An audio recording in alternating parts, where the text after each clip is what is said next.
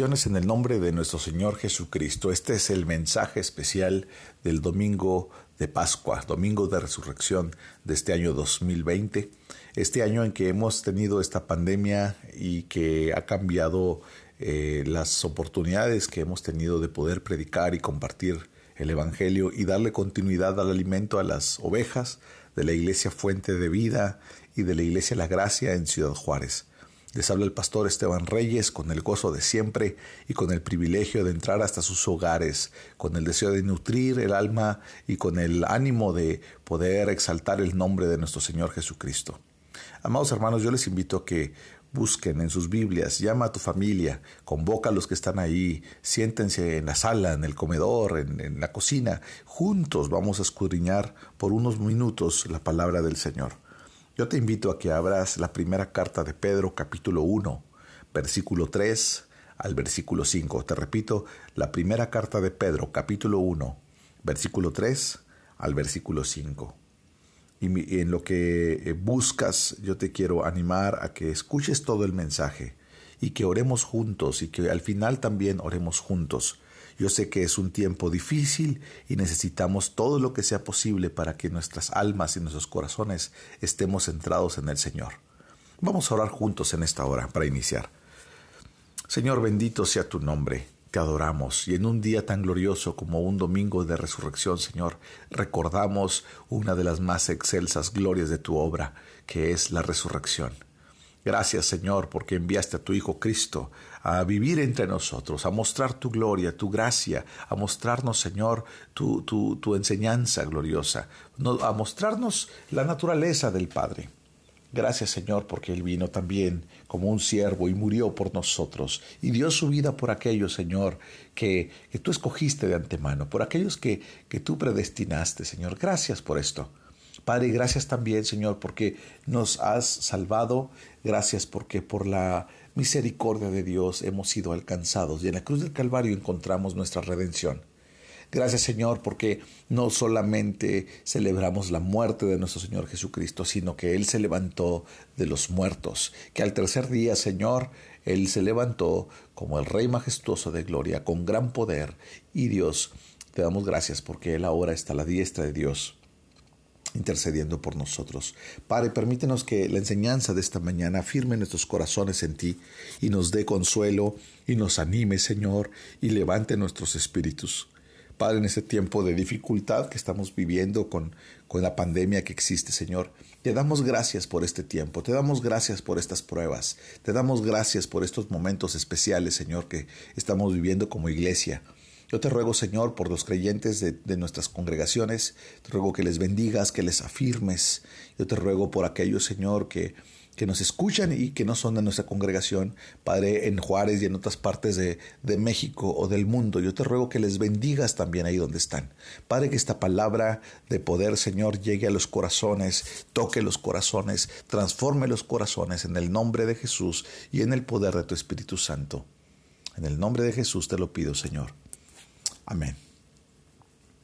Muy bien, vamos a leer eh, la primera carta de Pedro, capítulo 1, versículo 3 al 5, y empieza diciendo así.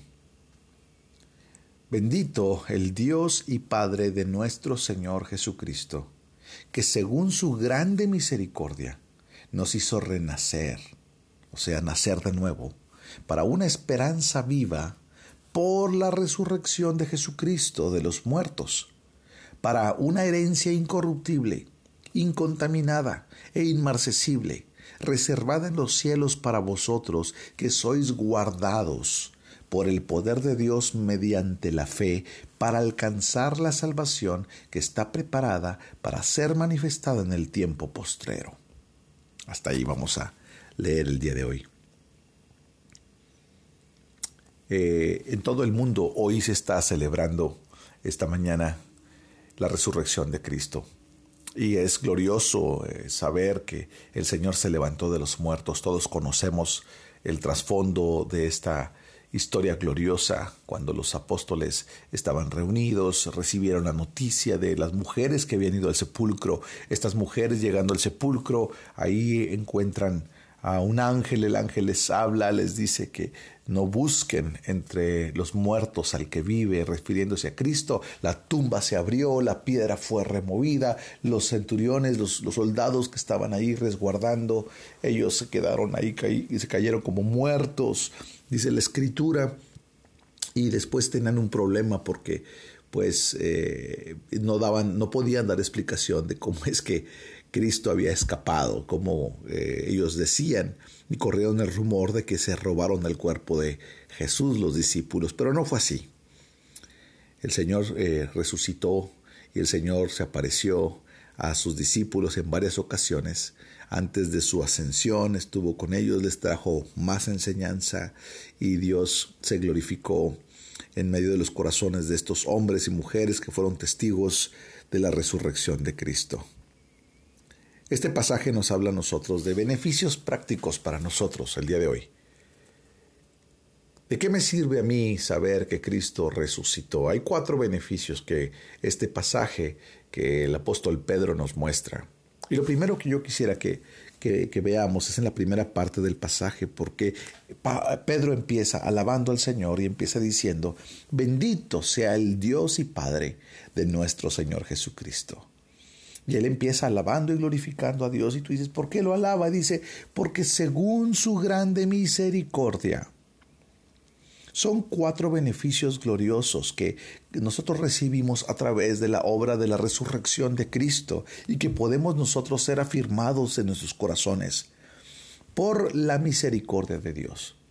Dios ha manifestado su misericordia y misericordia es que Él nos vio en nuestro estado de quiebra que Él nos vio impotentes, que Él nos vio como aquella ave que ha sido eh, atrapada en el lazo del cazador y entonces llega alguien y la rescata y, con, con mano tierna levanta esta ave que está perdida prácticamente, que no tiene escapatoria.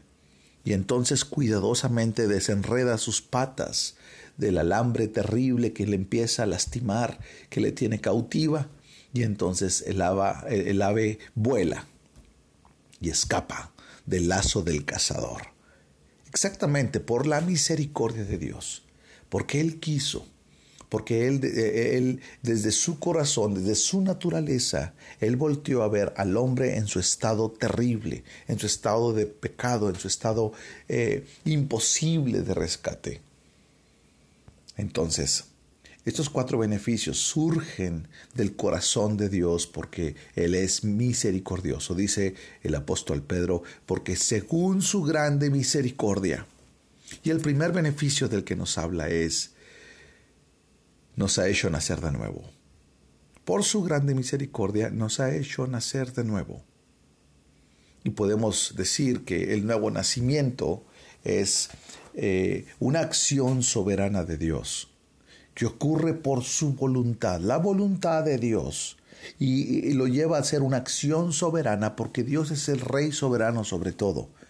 Juan capítulo 1 versículo 13 dice lo siguiente, los cuales no son engendrados de sangre, ni de voluntad de carne, ni de voluntad de varón, sino de Dios. Lo que está diciendo es que los que nacen de nuevo son personas que, porque Dios ha querido, por la voluntad de Dios, porque Dios puede, porque Él es el Rey soberano.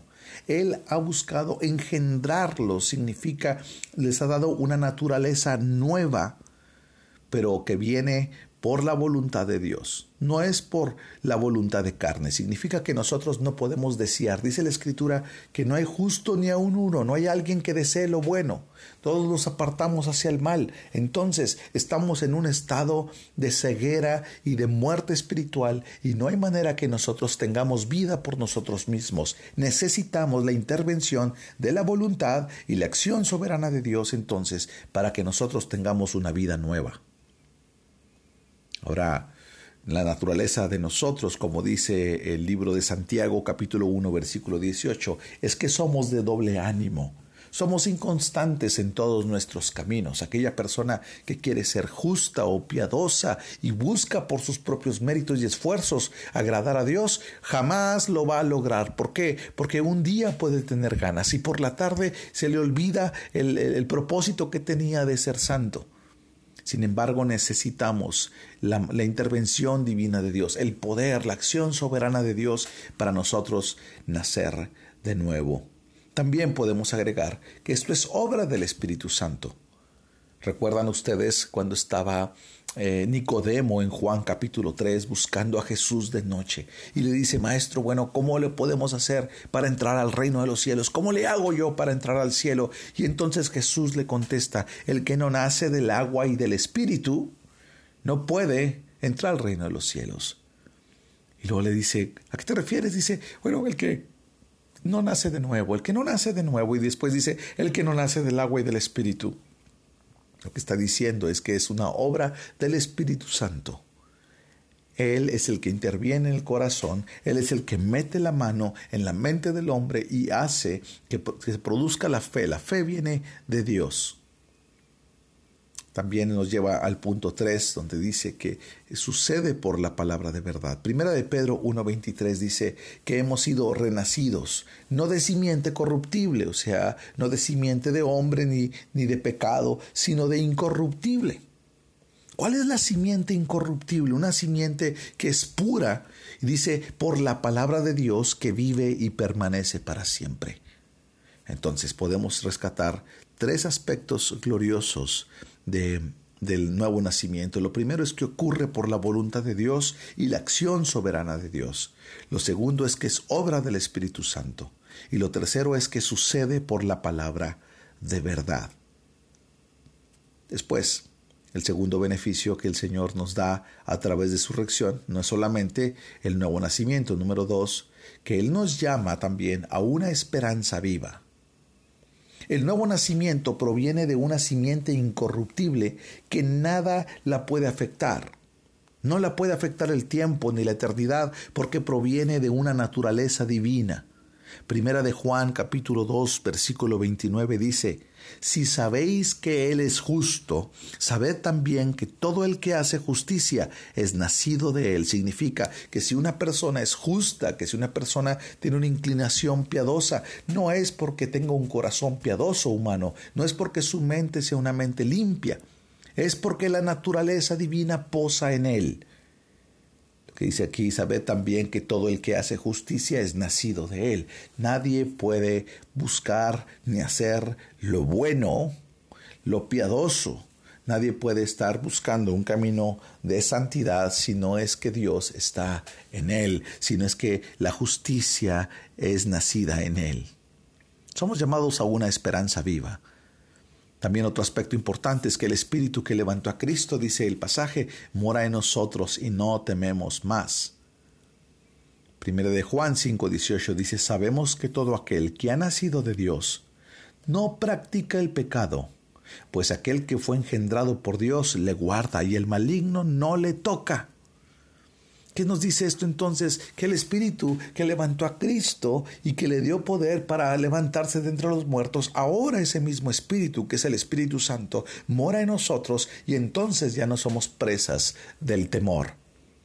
Yo sé que algunos de nosotros estamos ahora eh, con temor respecto a la enfermedad que está en los aires, que está por aquí avanzando en nuestro país y en todo el mundo el COVID-19. Pero el Señor nos llama a nosotros, no temas más. El Espíritu que levantó a Cristo es el mismo que mora en nosotros. Y no le podemos temer a la muerte ahora. Ya no somos presos, ya no le tememos nosotros a la enfermedad, no le tememos al que mata al espíritu, al el cuerpo, perdón. Ahora nosotros le tenemos temor a uno, y ese es a Cristo porque Él es el Rey soberano sobre todo, porque Él es el poderoso de Israel, porque Él se levantó de entre los muertos. No tememos más, dice la Escritura, ¿qué nos puede separar del amor de Dios que es en Cristo Jesús? Ni, ni la muerte, ni enfermedad, ni pobreza, ni riqueza, nada, ni lo alto, ni lo bajo, ni lo creado. Nada nos puede separar del amor de Dios que es en Cristo Jesús. También entendemos que nos ha llamado a una esperanza viva, porque el nuevo nacimiento produce una esperanza viva y personal que nos lleva a la vida de integridad y rectitud. Primera de Juan 3:9 dice, todo aquel que es nacido de Dios no practica el pecado, porque la simiente de Dios permanece en él y no puede pecar porque es nacido de Dios.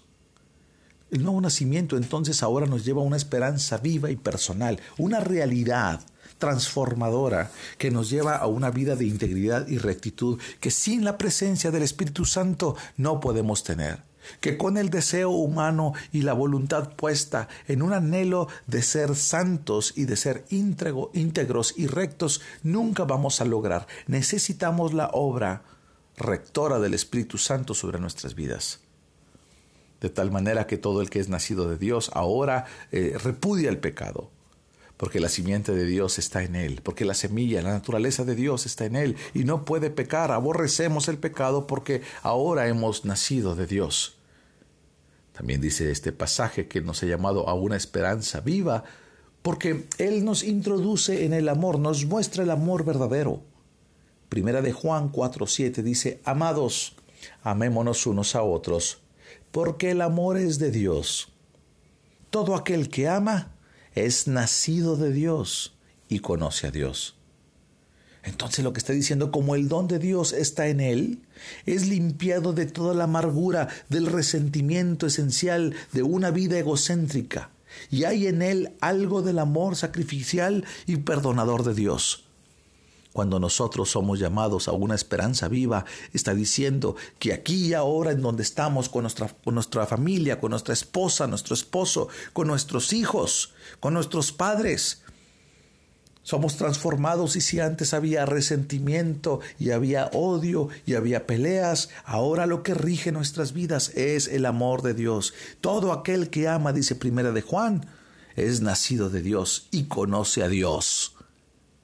El don de Dios por su misericordia recae en nosotros y el nuevo nacimiento implica que somos limpios de toda raíz de amargura y resentimiento de nuestras vidas porque ahora vemos el amor eh, magnificado, el amor personificado en la persona de Cristo, en la cruz del Calvario. Podemos ver el ejemplo, podemos ver el modelo glorioso de lo que es una vida no egocéntrica.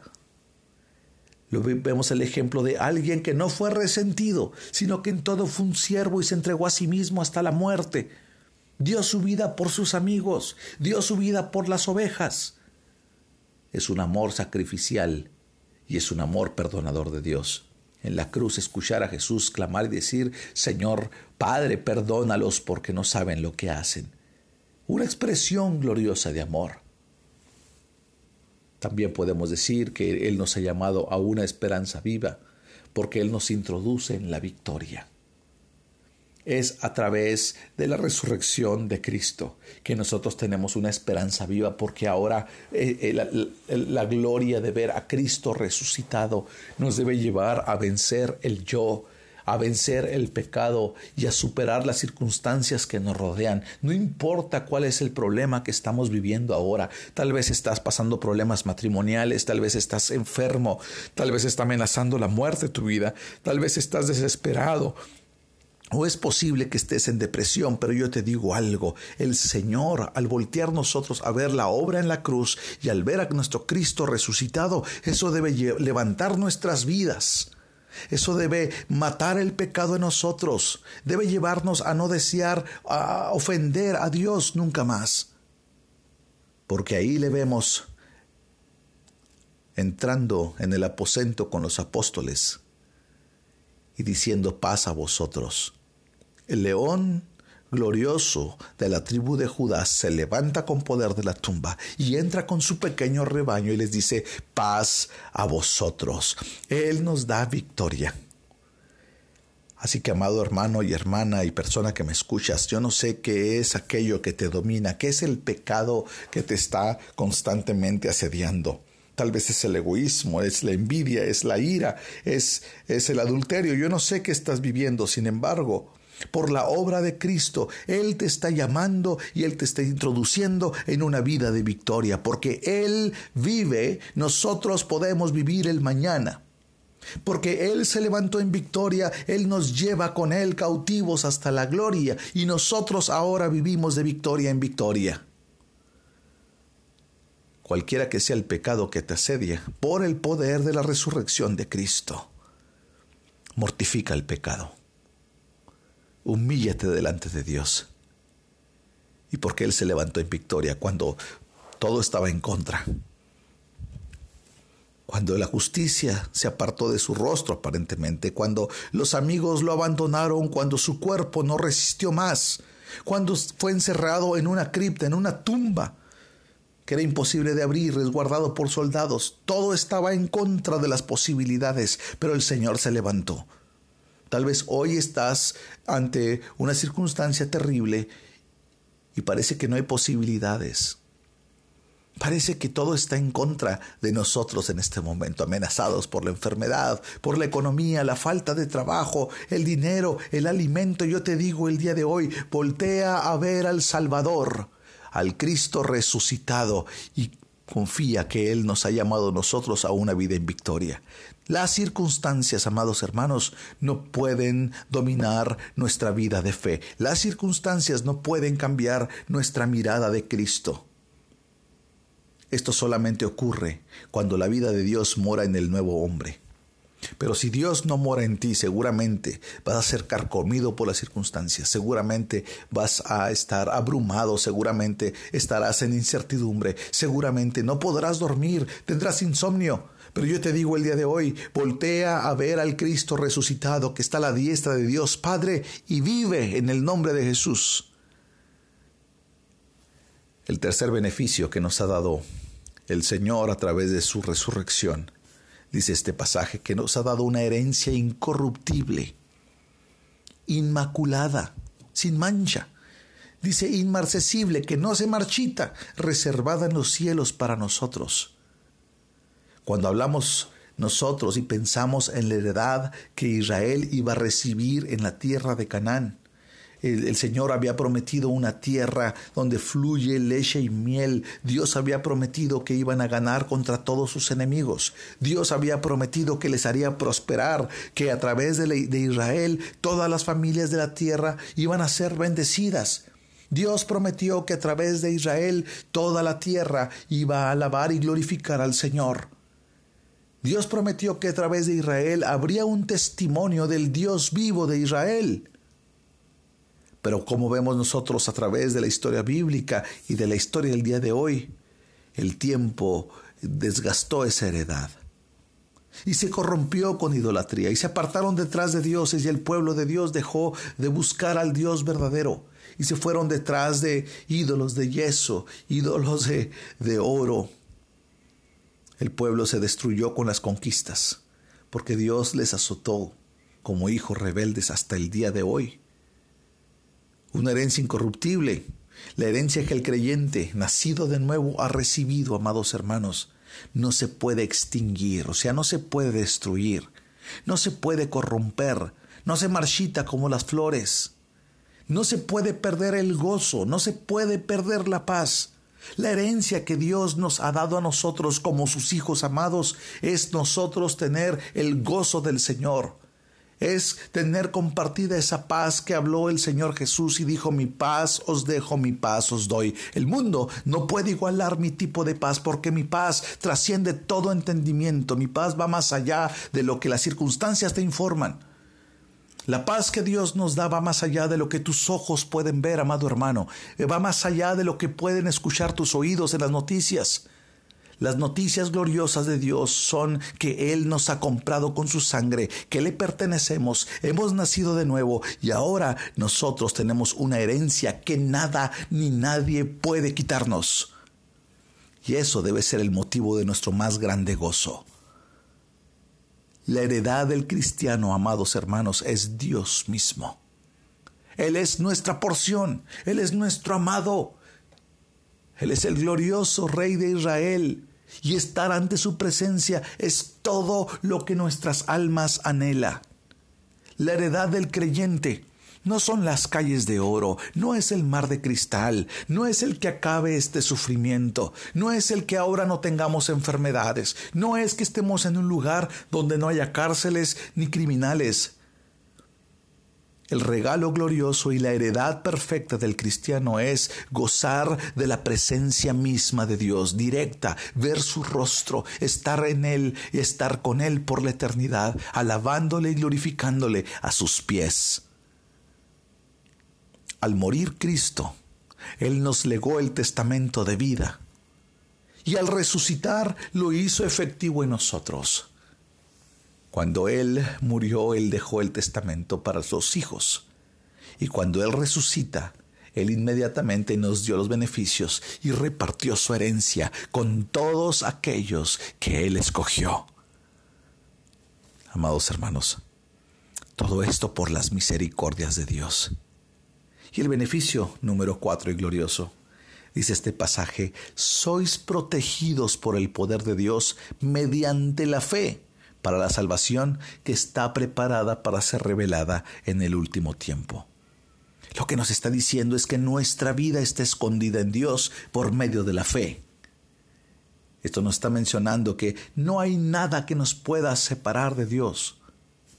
Esta relación que Dios ha establecido con nosotros es una relación más fuerte que la relación que existe humanamente entre un padre y un hijo.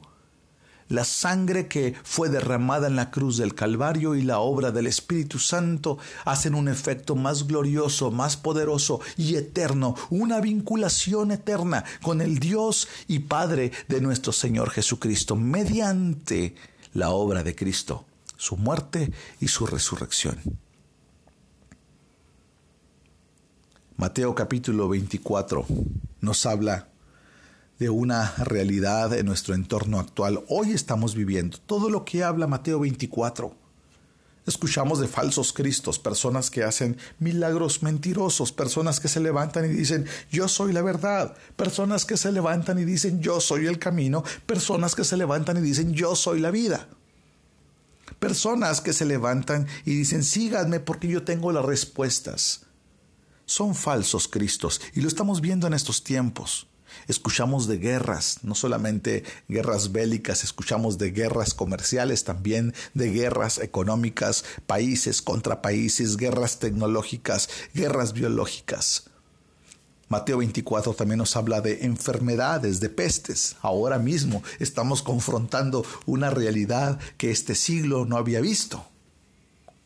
Somos tan frágiles ante un pequeño virus. Pero dice Mateo 24 que esto va a suceder. Hambres.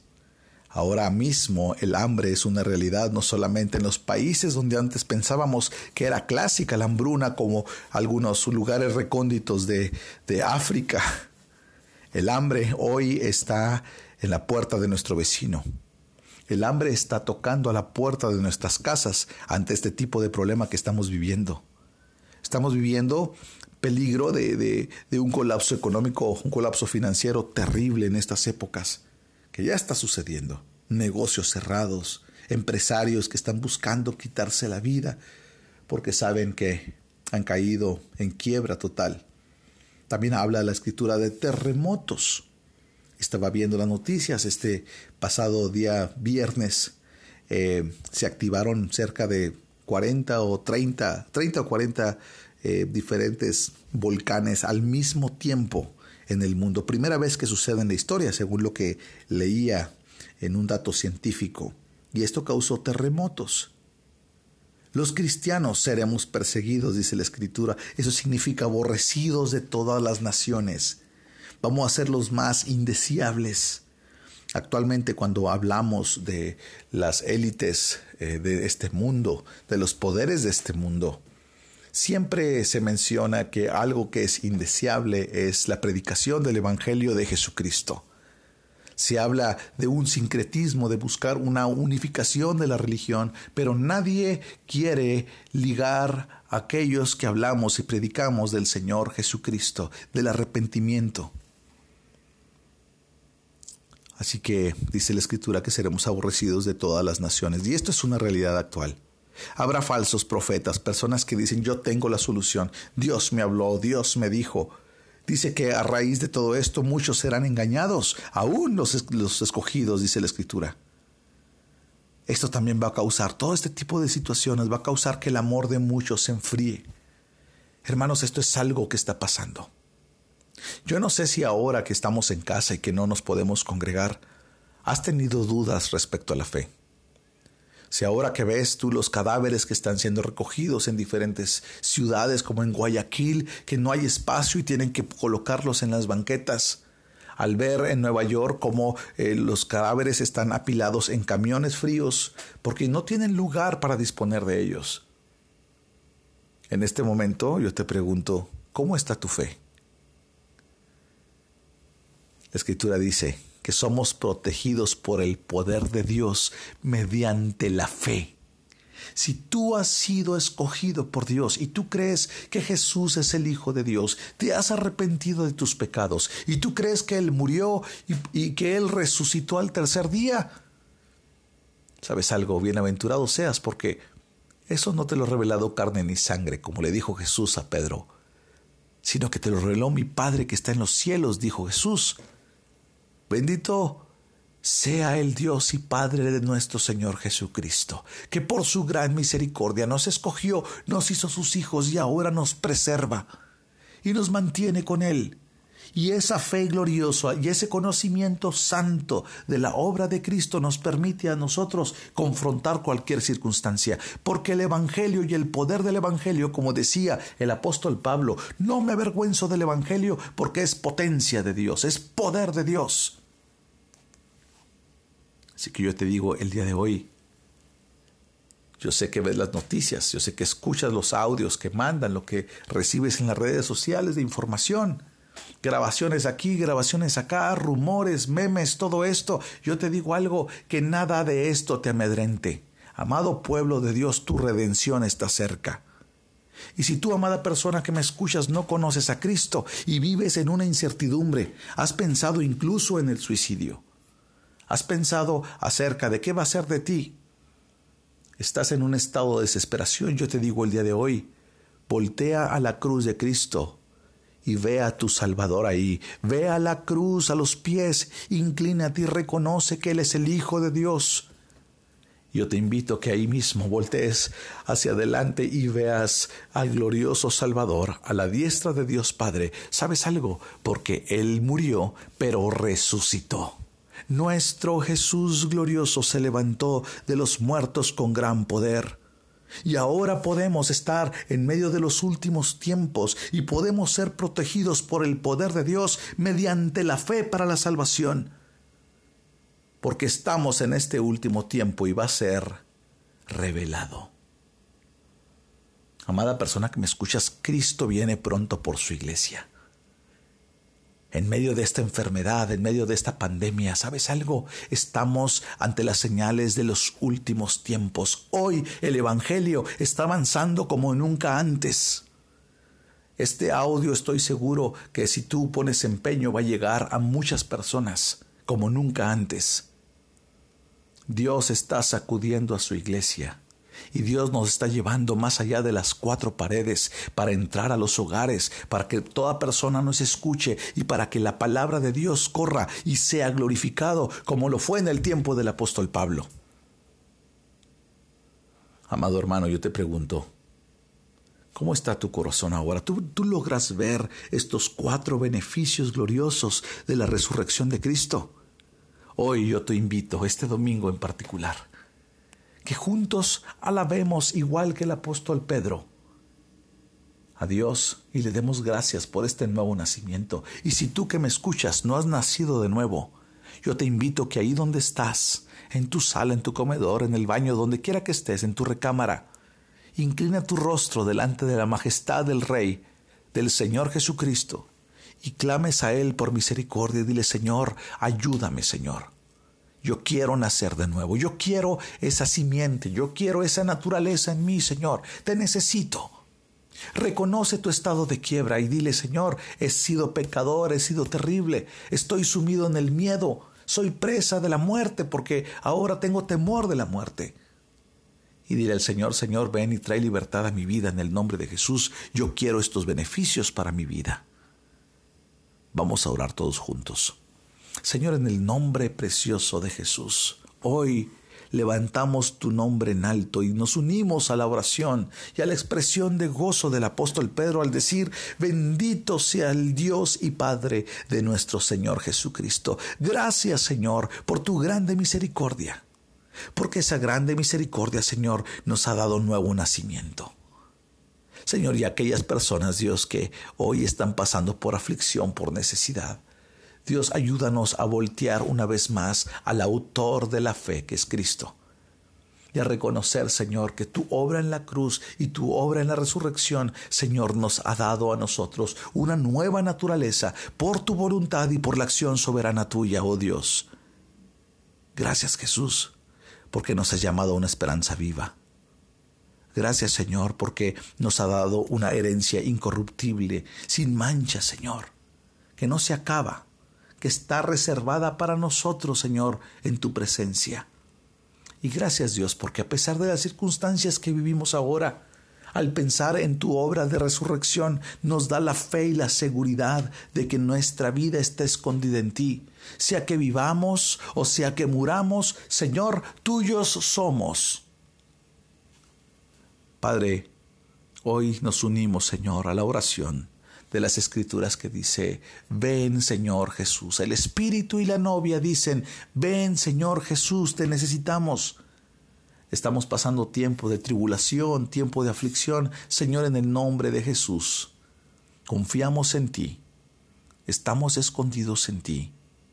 Padre, y te ruego por aquellas personas que me escuchan, Señor, y que no te conocen aquellos, Señor, que viven sin esperanza, con incertidumbre, aquellos que están en ansiedad, en depresión, aquellos que están viviendo momentos de soledad, aquellos que tienen un hambre espiritual, Señor, aquellos que no saben qué hacer, aquellos que quieren preparar su casa, porque sienten que la muerte les asedia.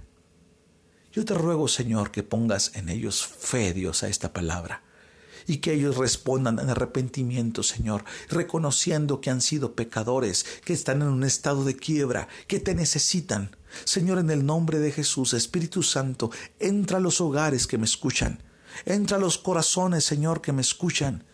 Dios, y por tu grande misericordia, cambia naturalezas, Dios. Llena de tu espíritu, tráeles a una esperanza viva. Padre, tráelos, Señor, a una seguridad inmarcesible. Padre, en el nombre de Jesús, yo te ruego que bendigas cada hogar que me escucha, que bendigas cada padre de familia, cada mujer, cada hombre, cada joven, cada niño, en el nombre de Jesús. Yo te ruego, Señor, que esta palabra traiga vida en los corazones, Señor. Aliento en tiempos de coronavirus. En el nombre de Jesús te lo ruego. Bendito sea tu nombre. Amén.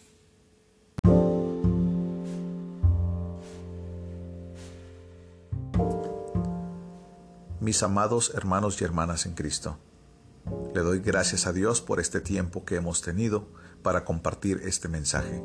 Te recuerdo que este mensaje es parte de una serie de 20 que estamos lanzando por motivo de la pandemia del año 2020.